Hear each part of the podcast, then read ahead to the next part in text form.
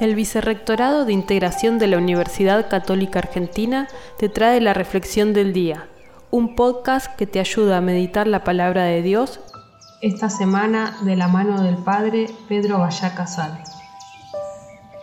Hoy 18 de junio escuchamos en el Evangelio la conclusión de todo el Sermón de la Montaña, este discurso programático del reino de Dios que el Evangelio de Mateo ubica en los capítulos 5, 6 y 7.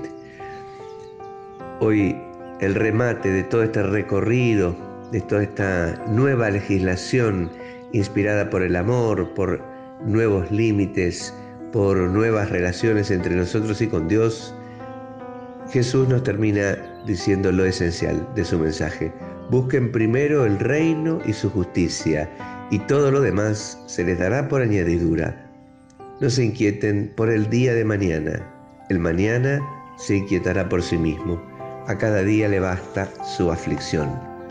Sabiduría eterna, humana y cristiana, sobre todo, de vivir cada día tras el reino de Dios que se nos presenta como una realidad que ya empezó a actuar en el mundo, pero que siempre busca más, ¿no?